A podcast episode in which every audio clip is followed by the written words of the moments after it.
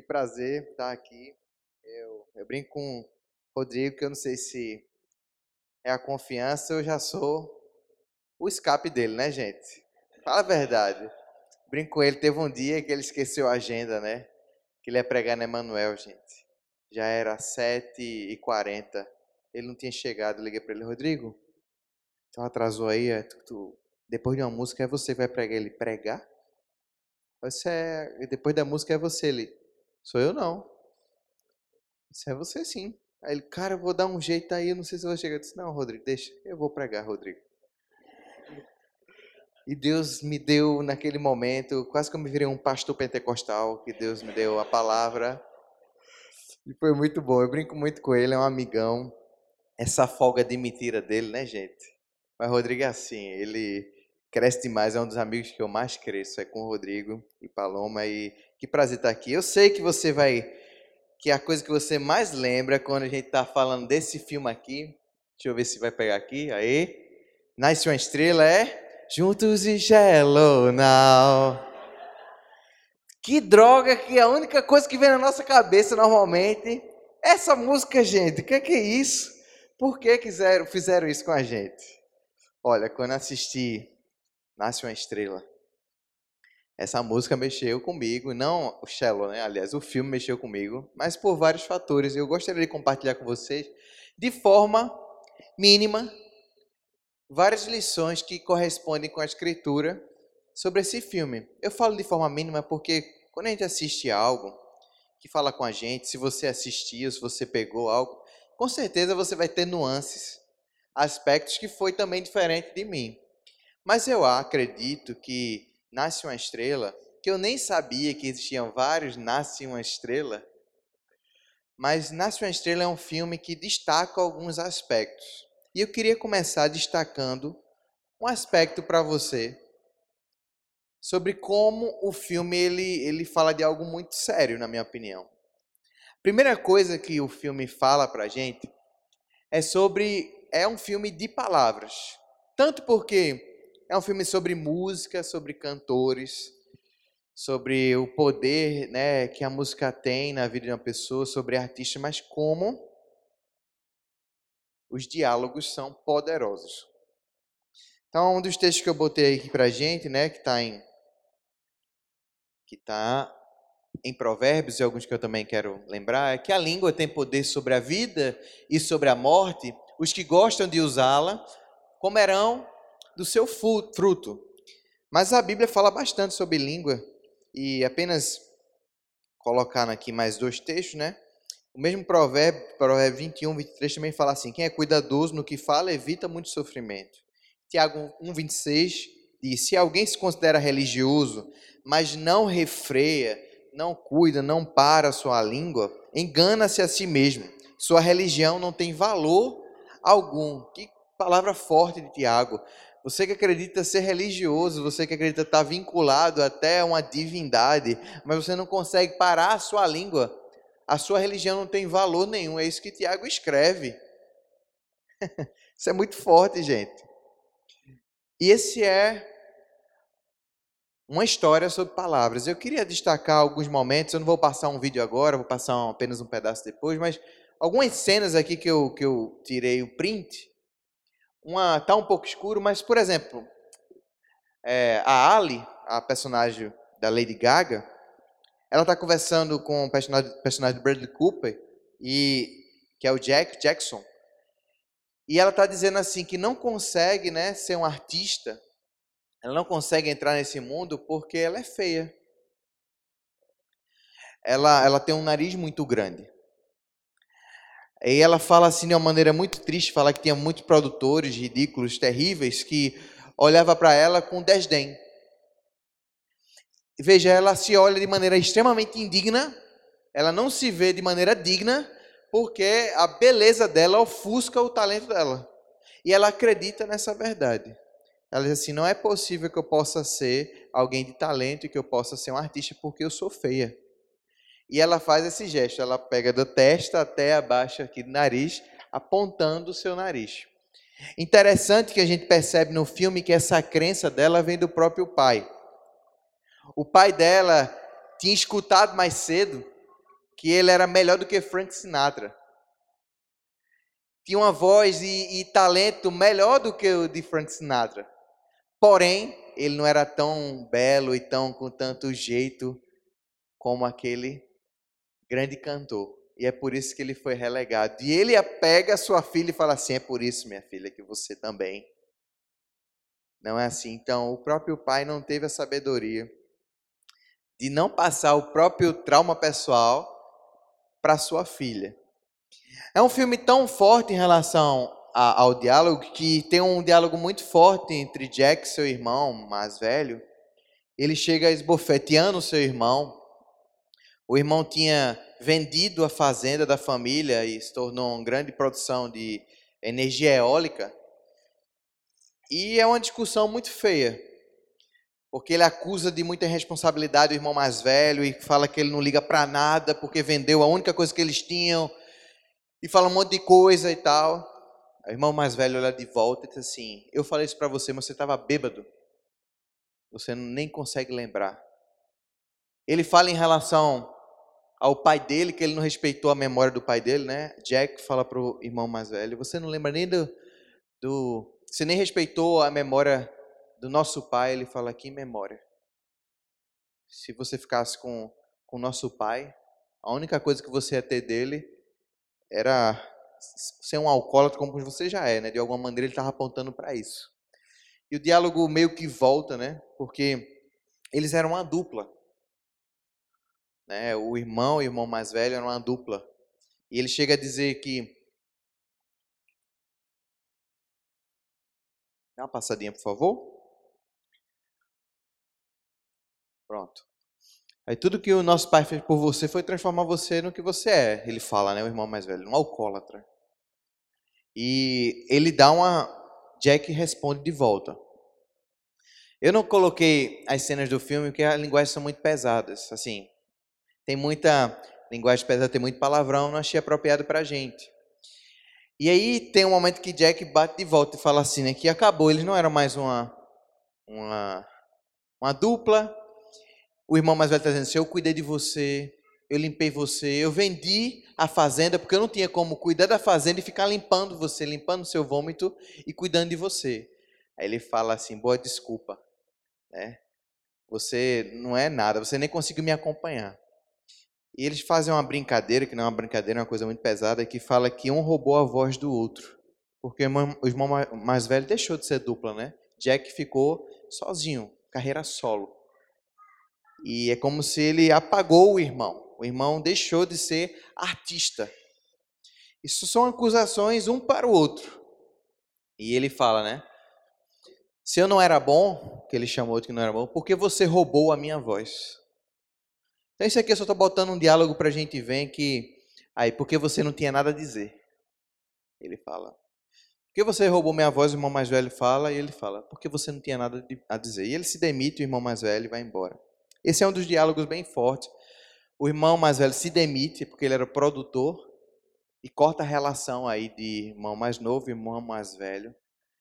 Jack tinha uma relação muito forte, muito bonita com esse irmão, porque realmente esse irmão cuidava dele. E ali foi cortado.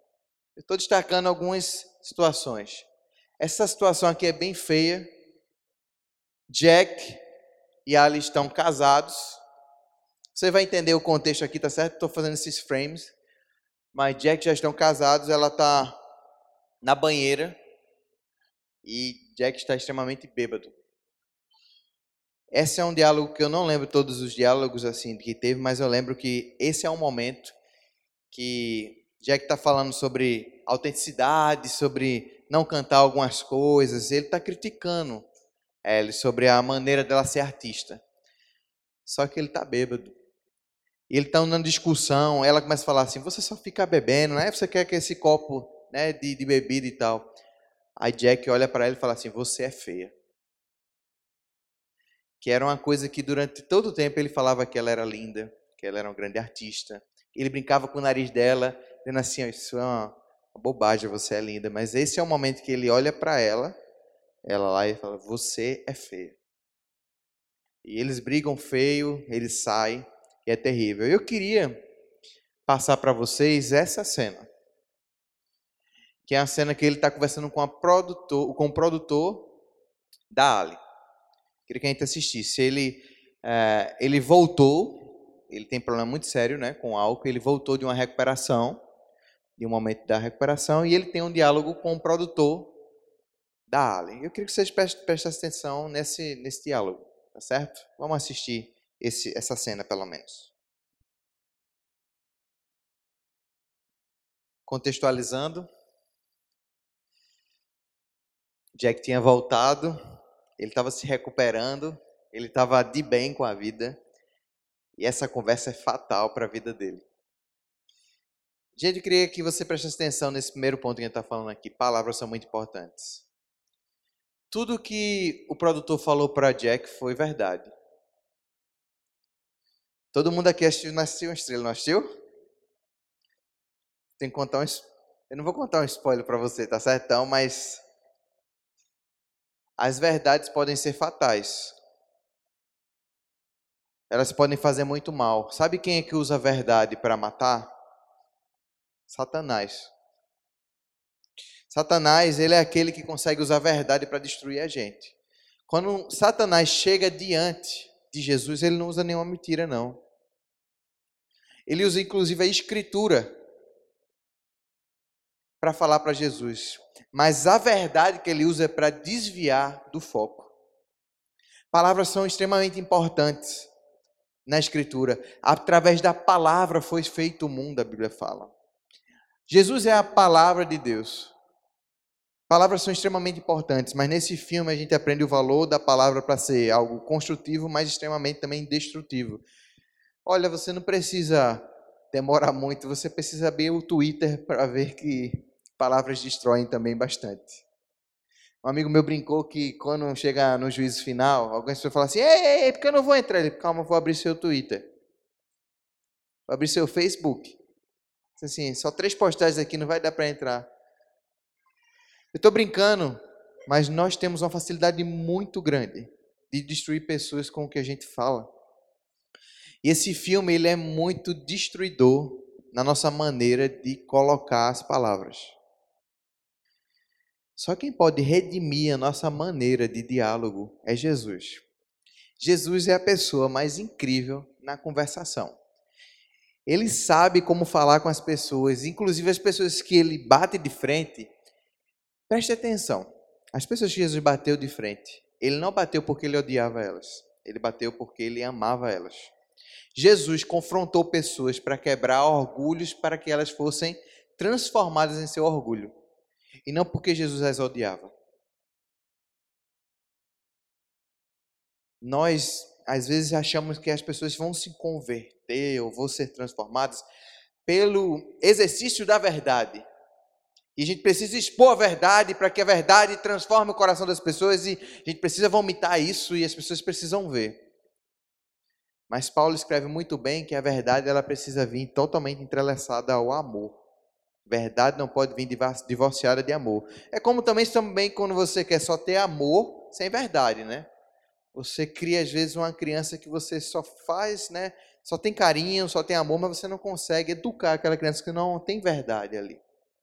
E aí você não educa. Você faz uma mentira ali, a pessoa não é treinada para a vida.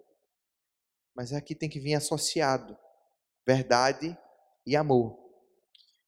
E esse filme mostra a gente que Jesus é aquele que consegue redimir a nossa maneira de falar. Satanás é aquele que usa a verdade de maneira distinta. Quando ele vê Jesus, ele queria lembrar a Jesus de uma verdade desassociada. Ele fala assim: ó, você é filho de Deus, se joga daqui e os anjos vão te pegar. Você é filho de Deus, transforma esse pão, essa pedra aqui em pão. Você é filho de Deus, você pode se colocar no lugar alto para que as pessoas se dobrem a você. Ele queria lembrar que Jesus era filho de Deus, mas Jesus veio para ser filho do homem. Veio para servir, veio para se entregar. E sendo filho de Deus, ele estava querendo afastar Jesus desse serviço, dessa entrega. Então, essa é uma maneira de usar a palavra, por exemplo, palavra de Deus. Deus tem chamado a gente à responsabilidade. Eu acho que a maneira que, que mexe muito comigo é que os relacionamentos é o nosso ambiente de palavra, de conversação e de diálogo. Somos testados todos os dias a aprender a ser como Jesus, especialmente no relacionamento. Agora, existem lugares que são impessoais, como eu falei, a internet, que a gente é julgado e, ao mesmo tempo, é jogado em ambientes que a gente pode dizer assim: agora eu vou falar, ninguém está me vendo aqui. E esses são os piores ambientes mesmo, porque ninguém está vendo, às vezes, sua emoção. Como não tem nem áudio, às vezes não é uma live, é só escrevendo, às vezes é a pior coisa que acontece. Você escreve, a pessoa não sabe sua emoção, depende da circunstância, e você cria um caos. A gente tem que saber onde, quando e como escrever. Muitas vezes a gente está querendo escrever algo no pior momento, quando o circo pegou fogo, o palhaço deu sinal, acuda minha gente, é a bandeira nacional. É o pior momento. Às vezes a gente tem que esperar os ídolos caírem para a gente dizer assim, olha, tá vendo? A gente quer dizer quando todo mundo está dizendo assim, não, não tem nada disso. Você que está errado. A gente não tem paciência. A gente quer converter o coração do marido, da esposa, com o nosso ódio. A primeira coisa que esse filme me chama a atenção foi isso, gente. Ele é um filme de palavra. E Nasce uma Estrela fala muito sobre isso. Por outro lado, lembre que não só de palavras negativas, mas palavras positivas. No início, quem, quem não assistiu, for assistir, vai ver. É, Jack fica encantado com ela. É ele que ergue ela. Ao mesmo tempo que nasce uma estrela, existe um meteoro do Jack que está caindo. É uma ascendência uma estrela e uma decadência de uma estrela. Mas ao mesmo tempo, ele que levantou em parte a ela. Ele que olhou para ela e disse assim: Você é linda, você compõe, você é um artista. Ele que chama ela e fala assim: Vamos cantar comigo. As palavras que ele usa no início são palavras que modificam a realidade dela. Por isso, na nossa língua está o poder para a vida e para a morte. E Jesus faz isso com a gente. Antes de Jesus curar um, qualquer pessoa, em alguns momentos, aliás, né, a gente vê no Evangelho, sabe uma da primeira palavra que ele falou? Os teus pecados estão perdoados. Ele curou a maior doença que existia, através de sua palavra. Nós temos a oportunidade de usar nossa palavra realmente para curar relacionamentos, curar situações, e Deus quer fazer isso com a gente. A gente só vai poder fazer isso quando em Jesus encontrar a gente com essa palavra doce. Lembre como Jesus fala com você. Quando você se estressar com alguém, mesmo que você já pecou, lembre como é que Jesus trata você. Tem que ser vergonha. A vergonha que tem que chegar no meu coração assim, por que eu fiz isso? Por que eu fui estúpido? Por que eu fui tão terrivelmente ignorante? Como é que eu fui tão taxativo e orgulhoso? Jesus não faz isso comigo. Quando os seres humanos pecam, a gente vê lá nas primeiras páginas da Escritura, de vez chegar, cadê vocês terríveis? Vou destruir vocês. Não, é onde vocês estão. Quem disse que vocês pecaram? São palavras de pessoas, são a palavra de um Senhor que está procurando alguém para dialogar. Então, aprender isso com Jesus. Segunda coisa, Pode botar lá no, na imagem, por favor. É que esse é um filme sobre autenticidade, sobre legado, sobre identidade. Ah, se você, eu quero ler um texto com vocês para a gente entender isso. Mas graças a Deus que nos dá vitória sobre o pecado e sobre a morte por meio de nosso Senhor Jesus Cristo. Portanto, meus amados irmãos, sejam fortes e firmes, Trabalhe sempre para o Senhor com entusiasmo, pois vocês sabem que nada do que fazem para o Senhor é inútil. Isso está em 1 Coríntios 15, um texto que fala sobre ressurreição. Eu creio que esse é um filme sobre autenticidade e sobre legado por dois motivos. Haverá um momento, há um momento no filme de muita crise entre Jack e Ellie, porque a identidade do artista está sendo criada ali. O de Jack já estava bem estabelecido como um artista que tinha já seu, sua identidade, mas a de Ali estava sendo formada. E Jack fica muito angustiado porque aquela mulher que cantava de um jeito, que tinha sua forma de ser, que tinha um sonho, entra num mercado que transforma ela.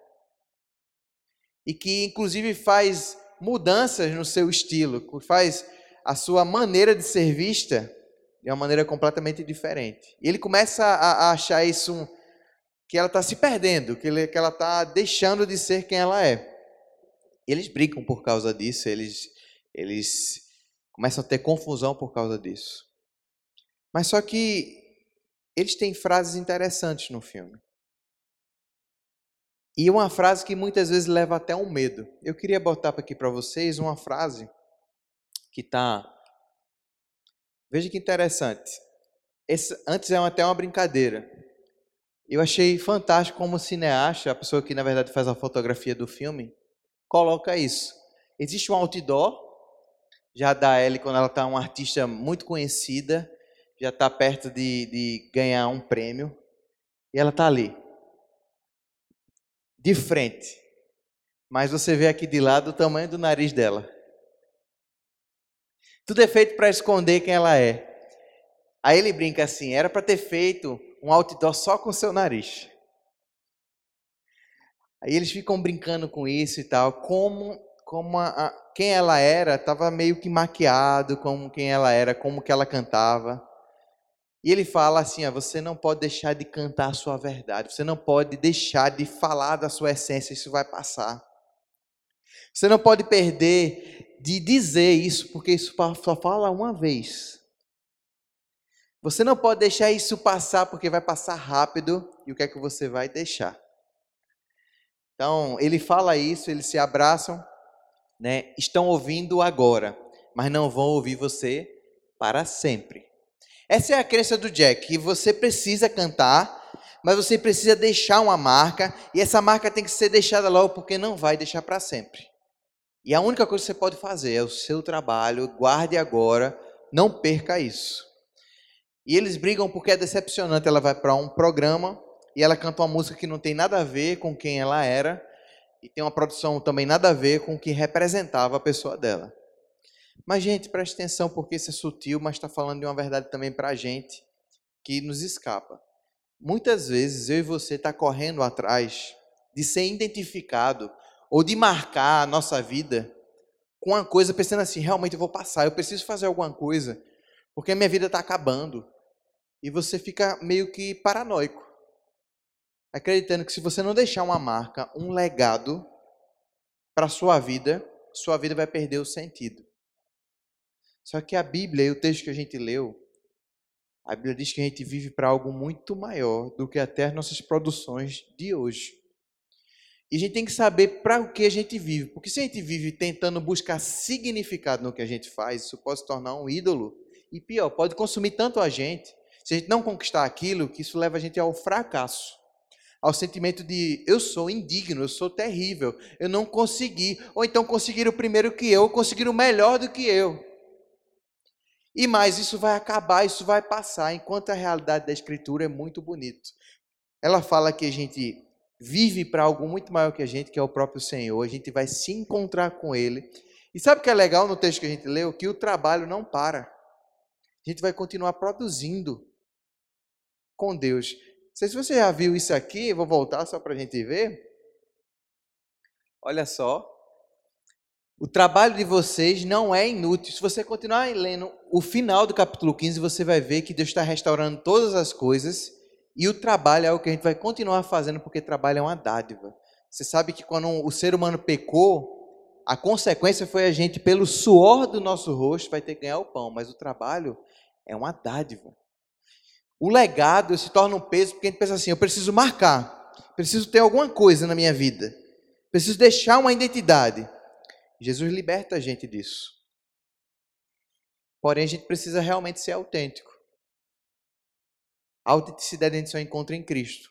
Você já viu essa questão de a gente ficar muitas vezes olhando quantas curtidas hoje tirou, não foi o Instagram isso? Quantas curtidas tem no Instagram? Quantos deram de curtida lá pra gente? Porque a gente fica assim, será que as pessoas estão achando que o que eu estou fazendo está sendo legal? Será que as pessoas estão gostando do meu jeito de me vestir? Será que as pessoas estão gostando da minha maneira de falar? A gente fica refém a um mercado, refém à opinião do outro. Então, a autenticidade do legado é uma coisa que só Jesus liberta a gente para ser autêntico de verdade e viver para uma vida muito maior do que a da gente mesmo. Viver para Jesus é libertador, gente. Você para de viver para si, para viver para Ele, e você começa a dizer assim: Senhor, eu quero ficar feliz, porque o Senhor está feliz comigo. A opinião do outro não é que ela não é importante, mas a tua opinião é muito mais importante. Então isso é libertador, gente. Porque o que adoece a gente é ficar refém dos outros. Não sei você, mas tem gente que não sai de casa. Ainda hoje. Se não receber a aprovação de um ou outro. Mas Jesus liberta a gente disso. E eu e você, a Bíblia fala que somos livres em Jesus. Então, deixar um legado, o verdadeiro legado é o legado que a gente é o legado de Jesus. Eu queria ainda falar de uma coisa, duas coisas na verdade, que no filme ele está preocupado com o legado porque ele vai morrer.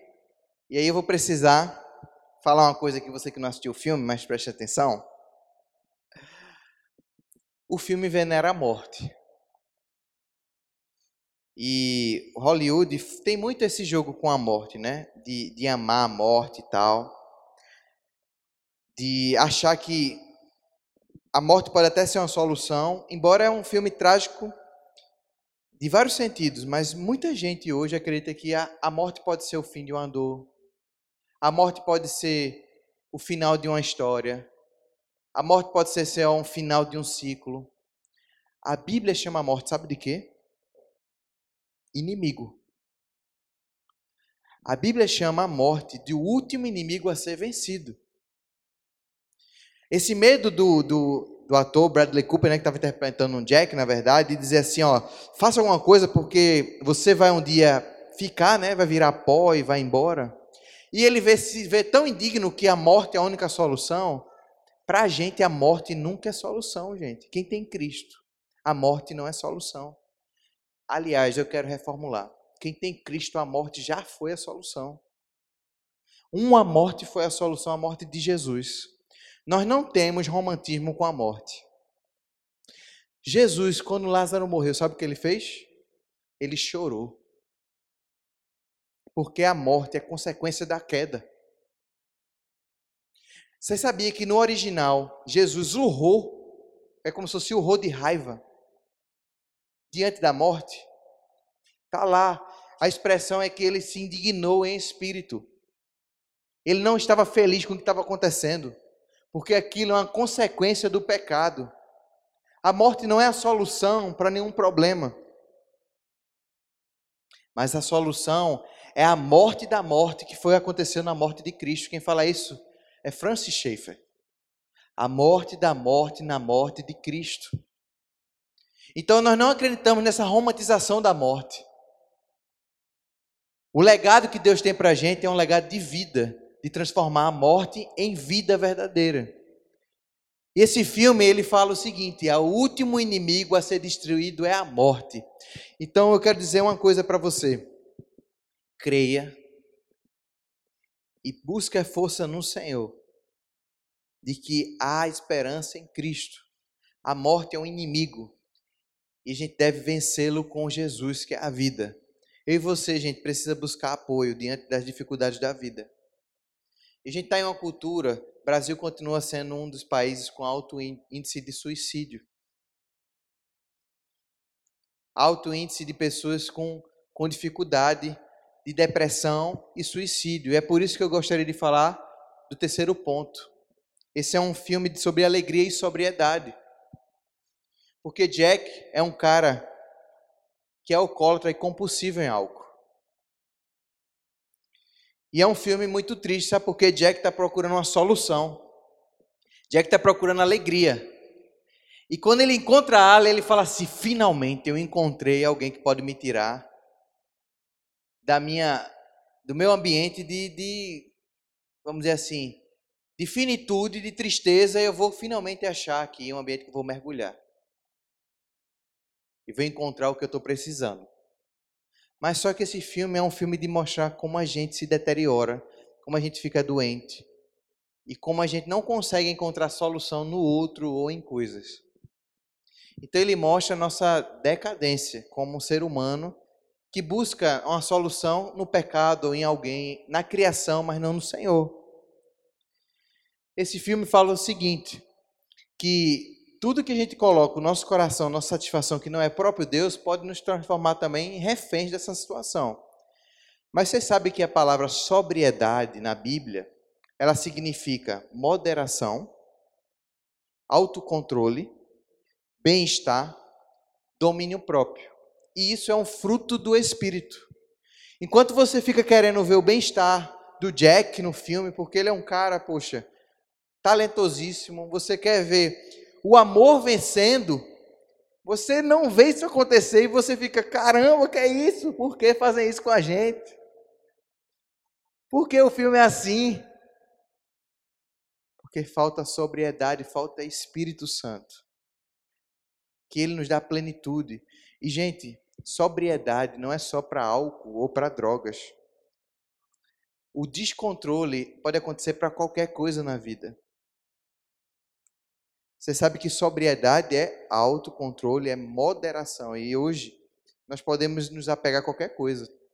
Qualquer coisa pode ser um ídolo. Qualquer coisa, qualquer coisa, qualquer coisa. Timothy Keller escreve no livro Falso Deus, Falsos Deuses.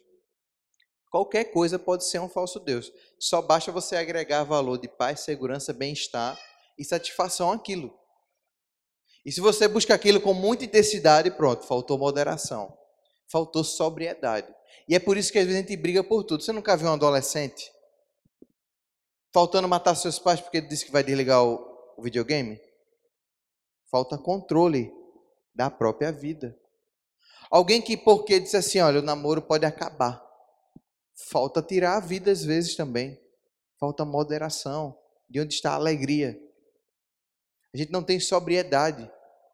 Porque a nossa alegria está em outros lugares. E a alegria do Jack estava em alguma coisa que intoxicava ele.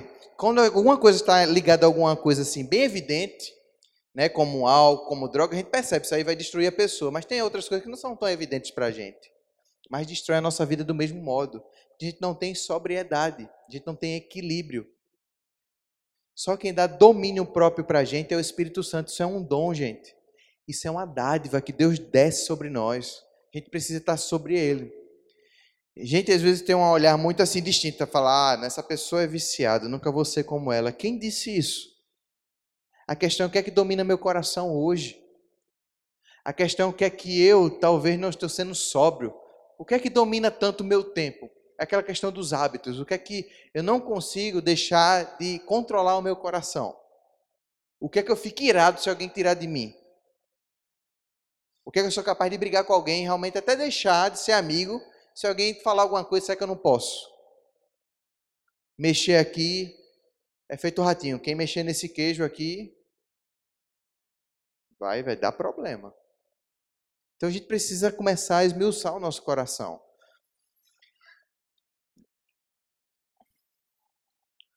Sejam sóbrios e vigiem. O diabo, o inimigo de vocês, anda ao redor como um leão rugindo e procurando a quem possa devorar. Resistam-lhe, permanecendo firmes na fé, sabendo que os irmãos que vocês têm em todo o mundo estão passando pelos mesmos sofrimentos.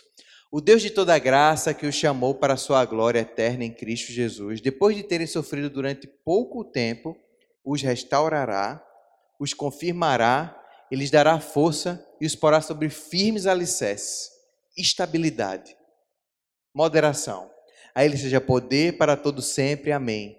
Satanás é como um leão. Ele só está assim, ó, à espreita, procurando alguém que não está sóbrio. Alguém que não está equilibrado. Sabe por quê? Porque na nossa devoção a algo, o nosso desequilíbrio, ele, ele devora a gente. Esse devorar pode ser qualquer coisa, não precisa ser um vício específico em álcool ou em drogas. Tem uma cena de restauração aí com o irmão que eu queria que ele conversasse, quando a gente está sóbrio, a gente começa a ver as coisas de uma maneira mais equilibrada. Essa cena é bonita. Ele falou que o irmão dele, né, ele falou: "Você roubou minha voz", né? O irmão mais velho falou. Aí ele falou: "Você não tinha nada para falar. Você não tinha nada para cantar". Ele, em outras palavras, ele tinha falado para o irmão: "Você não era nada para mim. Você era mais velho. Você parecia um pai". Mas aí ele está restaurando uma amizade com o irmão dele. Vamos assistir esse pedaço? Ele fala: Não era meu pai que era meu ídolo, era você que era meu ídolo. E é um momento muito emocionante. Esse é o momento que ele está sóbrio. É tão bonito, gente. Ele faz amizade com, restaura amizade com seu irmão. Ele está num momento muito lindo com a, a Ali. Está num momento de amor muito lindo. Ele volta a compor. Ele brinca com o cachorro no chão. Ele está em uma harmonia. Ele está vivendo um amor, a sobriedade na nossa vida, faz a gente viver plenitude. Não ache que sobriedade é só para quem é viciado em alguma questão tóxica, adicto de algo. A gente precisa viver sobriedade em tudo, em relacionamentos, comportamentos. E todas as pessoas que estão ao nosso redor, elas são beneficiadas com isso. Isso é uma bênção. Será que existe alguma coisa hoje que tem tomado nosso coração ao ponto de vício? Ontem eu estive num congresso sobre sexualidade e estava falando sobre o poder que a pornografia tem sobre as nossas vidas. Pornografia, masturbação, duas coisas que, por exemplo, tomam um poder, uma força sobre a nossa vida que é um poder que vicia a gente. E a gente não consegue ficar sóbrio. A gente sempre está entorpecido. Veja só como a pornografia afeta o nosso olhar sobre as mulheres. A gente coisifica o ser humano. Destrói o sexo. Você não consegue ter uma relação sexual sadia. Você pode perder até a libido, imagina, sexual. Ou você pode olhar a pessoa de uma maneira extremamente objetificada. Então a gente não pode achar que a sobriedade é uma coisa só para essa substância, alguma coisa que você bebe ou alguma coisa que você cheira, mas é aquilo que você coloca um valor supremo na sua vida. Isso é destrutivo. E Deus quer libertar a gente. Deus quer dar alegria suprema. Quando Deus diz algo para a gente não, é porque Ele é ruim, não. É porque Ele está dando uma verdadeira vida para a gente. Deus nunca está dosando a sua vida, dizendo assim, não viva. Ele está dizendo assim: viva! Viva extremamente. Você não foi feito para fazer isso. Você não foi feito para machucar pessoas e viver entorpecido. Você foi feito para viver de forma extrema. Por último, gente. Olha aí. Vocês acharam que eu não ia falar de Shallow, gente? Esse é o ponto alto do filme. Superficialidade e profundidade. Shallow. Vamos escutar, não a música, mas o momento que ela conta sobre a música. Esse, esse momento é bem legal, tá certo? Vamos só ver esse pedacinho. Vocês olharam o rostinho do, de admiração do Jack? A música estava falando ao coração dele. É uma das músicas mais fantásticas que eu já escutei em relação à ligação do filme ao significado dele e como eu fiz uma série lá na igreja é, chamada Abissal sobre profundidade. Eu usei Shallow como uma das introduções porque fala muito, muito ao coração. Só para você ter uma ideia, olha, Shallow diz o seguinte: Me diga uma coisa, garoto. Você está feliz neste mundo moderno ou você precisa de mais? Pense que ela olha para Jack, ele está falando do coração de Jack. Ela conheceu pouquinho tempo para dizer assim: esse cara está numa carreira, mas passou um tempão bebendo aqui. Estou vendo que ele está num vazio. Ela olha para ele e cantou uma música que estava falando do coração dele. Existe algo mais que você está procurando? Estou caindo em todos os bons momentos, eu me vejo almejando uma mudança. Ela percebeu, falou isso, almejando algo para mudar. E nos momentos ruins, tenho medo de mim mesmo. No momento que eu estou alcoolizado, no momento que eu estou perdido, eu tenho medo do que eu posso fazer. Me diga uma coisa, garoto: você não está cansado de tentar preencher esse vazio? Ou você precisa de mais? Não é difícil manter toda essa energia? Estou caindo e em todos os bons momentos eu me vejo almejando mudança. Aí ela fala: Estou à beira de um precipício, assiste enquanto mergulho, eu nunca vou tocar o chão, tocar o chão, caio através da água, onde eles não podem nos machucar. Estamos longe, longe da superfície agora. Na superfície, na superfície, estamos longe da superfície. Esse é o shallow. Agora, pare para pensar no que essa música pode estar falando. Para mim, tem duas questões aqui. Uma, são uma piscininha amor, e a outra é um mergulho sem fim. Primeiro, ela estava falando sobre assim: você não quer mais, você não procura alguma coisa que você pode encontrar, que você almeja, que você finalmente abraça, e você, essa mudança te abraçou também. Então mergulha. Só que, gente, mais atormentador do que você encontrar uma coisa e mergulhar dizer assim: Uau! Feito o Jack, ele olhou. Ele olhou para Ali e disse assim: Essa mulher vai me salvar. Ele, ele ficou admirado e ele investiu nela. Ele falou: Essa mulher vai me tirar desse caos. E o filme mostra que ele que não consegue ser assim. Ela não tem, embora ele a ame, é um filme de amor. Mas ela não consegue tirar daquele, daquela situação escabrosa que ele tinha. O vício era tão complicado que mesmo o amor dela não foi suficiente para tirar ali. Então, pior do que mergulhar é mergulhar num lugar que você não encontra fim. E eu queria que você percebesse o que eu quero dizer com isso aqui, porque é o seguinte: às vezes a gente fala assim, não, nossa vida não é só uma questão de superficialidade, que é como eu falei aqui, tem gente que só vive na piscininha. Olha aqui a frase que ele até fala, né? O amigo dele fala assim: talvez, cara, para você ela seja uma saída. Ele acha que ela pode ser uma saída, mas tem gente que vive na piscininha, numa vida assim, sem tomar escolhas nenhuma, não, eu estou num conforto. Mas tem gente que fala assim, cara, encontrei a mulher da minha vida, eu acho que ela é a minha salvação. Ah, cara, encontrei um emprego, vou ver minha vida aqui voltado para isso, eu acho que minha, meu significado é isso aqui.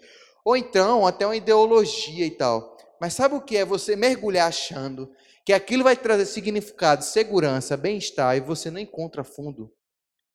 Parece que depois de mergulhar foi pior do que o início do mergulho, quando você estava angustiado. Eu estou angustiado, mas eu vou tomar uma decisão que vai mudar a minha vida. Depois que você mergulhou, você disse: Eu estou pior depois do que eu estava antes.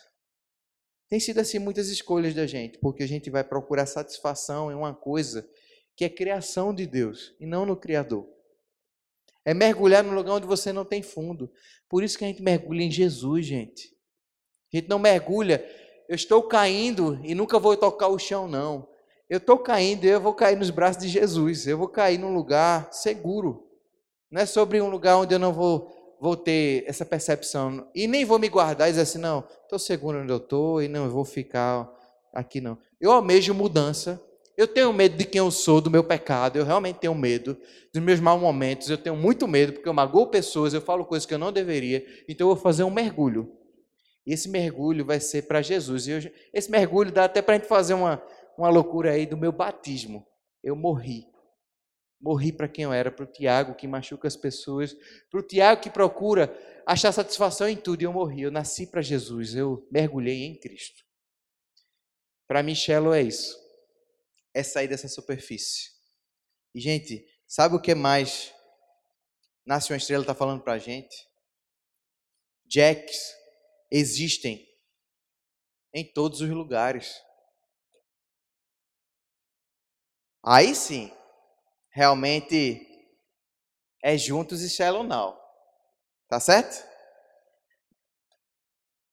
Passe essa consciência de que as pessoas estão buscando satisfação em tudo, em todos, mas só existe uma pessoa que consegue satisfazer a gente. Eu ia colocar uma cena que me marcou muito, mas eu decidi não colocar. Acho que você pode assistir em casa. Essa cena toda vez me deixa com o coração melindroso. E olha, acho que é porque eu tenho um tio que faleceu. Ele foi alcoólatra. Mas é a cena que Ali vai, ele vai ganhar o prêmio. Ela vai ganhar um Grammy. E Jack tá trêbado, drogado. Aquela cena mexe muito comigo. O marido da minha esposa. Oh, o marido da minha esposa sou eu o pai da minha esposa, o pai biológico da minha esposa, é, a relação da gente é péssima, assim, porque eu não conheço ele, nunca tive muito contato. E com a minha esposa também é muito ruim, porque ele não tem uma, um contato muito bom com ela, ele mesmo se afastou mesmo e tal. Uma pessoa que tem inúmeras doenças, assim, tóxicas. E minha esposa já perdoou ele e tenta, no máximo que pode, se relacionar com ele. É uma pessoa com muita dificuldade nas palavras. E toda vez que a gente vê esse filme, mexe muito com ela essa cena. Porque o pecado, gente, nossos piores momentos fazem isso conosco, marcam as nossas vidas.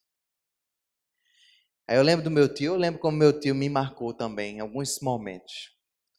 Então, o que é que eu queria trazer para a gente agora? Só Jesus consegue tirar a gente dessa situação. E Jesus falou para a gente, ó, vão, vocês conheceram a, o que é que liberta a gente? A Ali não poderia tirar o Jack daquela situação de vício, de busca de satisfação. Mas você já conheceu a satisfação? Eu e você já conheceu isso? Isso não é uma fonte fechada, isso não é um, um poço. A Bíblia chama isso, sabe de quê? De uma fonte para jorrar para a vida eterna. Nasce uma estrela, para mim, é um chamado. É dizer assim, quando a gente encontra gente partido assim, gente quebrado, Deus está dizendo assim, as pessoas estão assim, mas você, se você é uma fonte, lance. Então a gente vai terminar assim, gente. A gente vai terminar dizendo que Deus mostrou para a gente como o mundo é. O mundo é como nasce uma estrela. As pessoas podem ser artistas como, como são. Pode ser ricas, pode ter um monte de privilégios, mas elas continuam vazias. Elas continuam sem achar o que elas precisam para ser felizes. Mas se eu e você é feliz, eu vou dizer por que a gente é feliz. É por causa de Jesus. Mas Jesus não é um privilégio para mim para você só. Jesus ele é um presente que continua sendo uma fonte a jorrar para a vida eterna. Não é um copo d'água que você fechou, mas é uma fonte que você não consegue desligar ela. Minha pergunta é: quem é que você vai matar a sede hoje? Quais são as pessoas que estão ao seu redor que você pode matar a sede? Se você usar sua boca para amaldiçoar, você não vai matar a sede, você vai acabar matando a pessoa e envenenando. Mas Deus quer usar palavras para abençoar as pessoas. Deus chamou Abraão e disse assim: através de você, muitas famílias da terra serão abençoadas. Será que Deus está usando eu e você como usou Abraão em algum certo momento de sua vida para abençoar? Então, eu queria orar com você. Se Deus puder nos usar como alguém que pode levar a palavra dele para outras pessoas. Se você quer fazer isso, ore comigo. Deus, te agradeço porque o Senhor é um Deus incrível e fala sobre a tua palavra em tantos lugares, Pai. Eu te agradeço porque através de um filme desse eu consigo entender, Senhor, vários aspectos da tua palavra e a gente pôde estudar isso hoje aqui, Pai. Eu te agradeço porque uma das coisas mais importantes que eu podia aprender e a tua igreja também pode aprender aqui hoje, que o Senhor, Deus, é a nossa satisfação, Pai. O Senhor é aquele que pode suprir o nosso vazio, Senhor. Deus é muito escabroso, é muito complicado, é de amedrontar, Deus, o que a gente longe do Senhor pode fazer, Pai. A si mesmo, ao próximo, às pessoas que até a gente não conhece. E Deus, a gente não quer fazer isso, Pai. A gente não quer viver refém da nossa maldade. Porque a Bíblia fala que ela ainda habita em nós, Deus. Essa maldade, o pecado está em nós ainda é uma luta que a gente vai ter que ter até o Senhor voltar. Mas Deus, a tua palavra fala que na cruz o Senhor já venceu a morte, o Senhor já venceu o pecado, Deus. O Senhor já venceu Satanás, Deus. E a gente crê nessa verdade. A gente crê, Deus, que o Senhor já é a razão da nossa história, a razão da nossa vida, a nossa alegria. Por isso a gente quer ser sóbrio, Pai. A gente quer ser equilibrado. A gente quer ter, Deus, domínio próprio. Domínio próprio primeiro para a nossa vida, Deus. A gente quer encontrar alegria no Senhor, Deus. A gente quer se bastar em Ti, Deus. Ó oh, Deus, a gente não quer, Deus, ser exagerado, Pai. Em algumas circunstâncias para encontrar alegria. Comer demais. Ou achar que a gente precisa de excesso de alguma coisa. Excesso no relacionamento. Excesso em visualizar algumas coisas. Deus, a gente quer ter uma vida equilibrada, Deus. Porque a gente tem um Senhor, Deus. Pai, se a gente tiver o Senhor como centro da nossa história, alegrando nosso coração, como a gente não vai poder, Pai, ter todas as coisas de maneira equilibrada? Por favor, Deus, sara o nosso coração aqui, Deus. Se temos tido relacionamentos abusivos, se estamos nos intoxicando com alguma coisa, se estamos dependendo de algo, queremos libertação do Senhor, Pai. Porque sabemos que o Senhor é a nossa fonte, Pai. Mas, Deus, nós queremos também sermos curados na nossa língua, Pai. A tua palavra fala, Deus, que o Senhor usou a tua palavra para criar o mundo e através da tua palavra nós conhecemos a ti e somos salvos, Senhor. A tua palavra nos livra, Deus, nos liberta do mal, do maligno, Deus, e foi a tua voz, Deus, que nos chamou de filho, de filhos e filhas teus, Pai. Senhor, redime a nossa boca, Senhor. Redime a nossa maneira de se comunicar, Deus. Queremos ter lares sadios, relacionamento de pais, de filhos, de amigos sadios, Pai. Queremos usar a nossa boca para abençoar, Senhor. Por favor, Deus. Ó oh, Jesus, e se há alguém aqui que tem passado problemas, Deus, bem específicos que a gente falou aqui, com alguém que tem passado por intoxicação realmente, por vício, ó oh, Deus, dá uma graça especial, Jesus traz libertação que vem do teu Espírito Santo. Se há famílias que convivem com pessoas assim, ó oh Deus, traz ânimo, Deus, fortalece, Pai. Enche essas pessoas do teu poder, Senhor. Só o Senhor é aquele que dá ânimo, capacidade e permanência, Jesus. Pedimos isso pelo teu poder, Jesus. E te agradecemos porque o maior mergulho o Senhor já deu por nós. Nós não precisamos mais mergulhar, Deus, para buscar salvação. Nós não precisamos fazer esse esforço porque o Senhor já alcançou por nós. E louvamos o teu nome. Em nome de Jesus.